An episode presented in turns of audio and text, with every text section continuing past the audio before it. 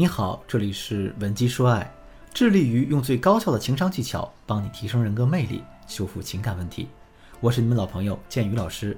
如果你有婚姻或者恋爱问题呢，可以添加我的微信文姬的全拼零三三，也就是 W E N J I 零三三，获取建宇老师的一对一帮助。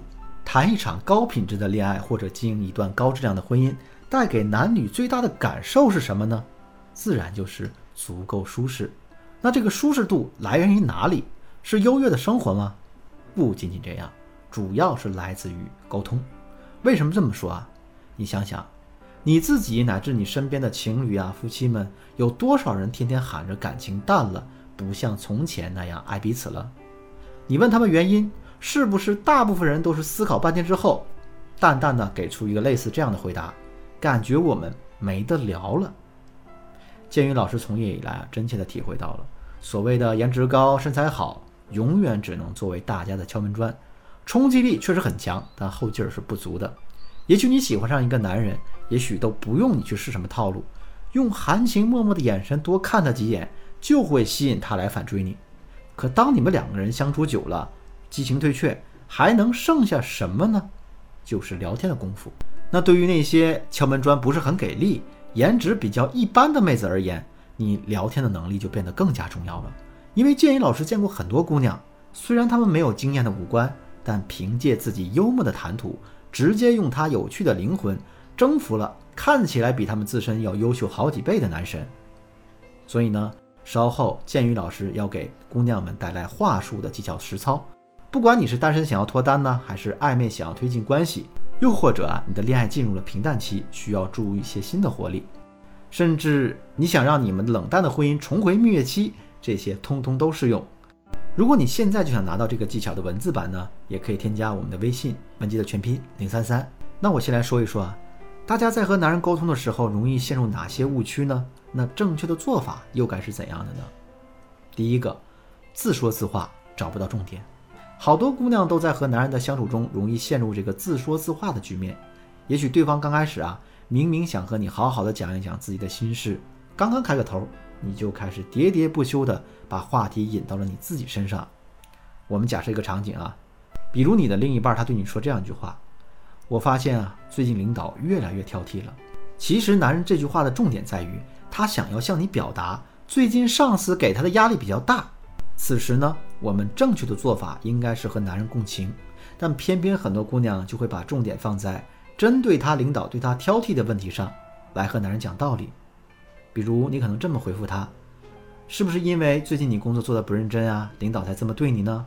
再比如呢，有些姑娘会盲目的给对方打气加油：“没事儿，我相信你，你肯定都能做好。”不论你是用第一种还是用第二种方式回复对方。我相信和你聊天的男人只会想对你翻白眼儿。那遇到这类问题，我们该怎样回复男人呢？可以采取共情加情景再现的形式回复他。在共情部分，我们可以这样对他说：“我应该能体会到你的那种感受，很有压力，对不对？”无论男人回复你是对还是碍于面子和你说：“哎，我还好”，你都不必再继续针对这个问题再回复了。然后我们要返回我们情景再现的部分。你可以这样对他说：“哎呀，不过我觉得这恰恰反映出，哎，你老板他器重你，想要重用你。因为你想呀，咱们上学的时候不是总说，如果老师放弃一个学生，那让他逃课还是不及格，他都不会管他。但老师会对那些有希望考上大学的同学要求更加严格。你说这和你现在情形是不是有些像呢？无论你们的关系是情侣还是夫妻，这样的回答都会让加分。”并且啊，勾起男人和你倾诉更多的欲望。第二个误区是，我们经常会误会了“投其所好”这四个字的真正意义。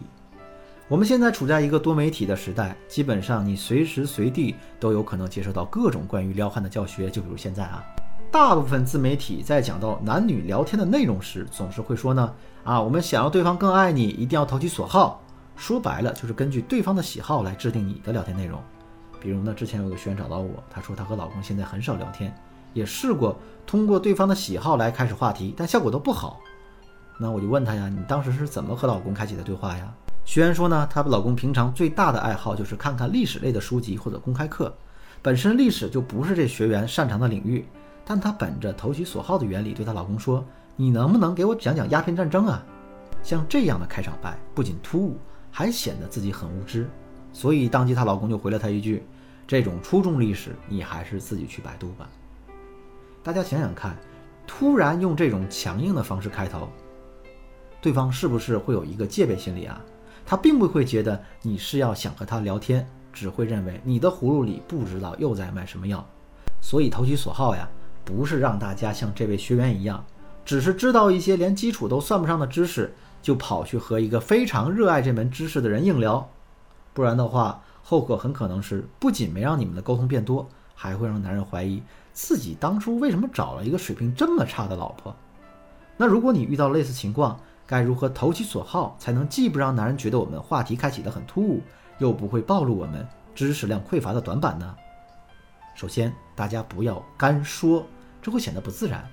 你要给你的手头找点事儿，哪怕是翻翻手机，然后你可以装作你看到了相关话题一样，向对方提起这个事儿，我们事先想好的话题。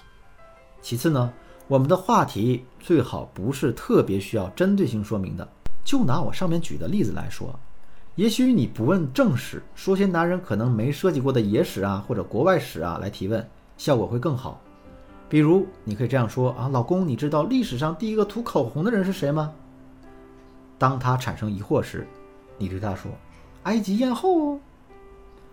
当下他肯定会被这个话题逗乐。那接着你再说，而且啊，而且我和你说呀，当年埃及的男人们也是要涂口红的，说不定我的色号都没他们多呢。像这种一气呵成、简单的操作，就可以让你们的氛围轻松起来了，是不是很简单呢？当然啊，每个情侣、每个夫妻所面对的情况是不一样的。如果你想系统的学习一下聊天技巧，或者说你们的感情还有其他问题需要得到解决的话，欢迎你添加我的微信文姬的全拼零三三，也就是 W E N J I 零三三，把你近期遇到的情感问题发送给我，我一定。有问必答。好了，今天的节目就到这里。文姬说爱，迷茫的情场，你得力的军师。我是剑宇，我们下期再见。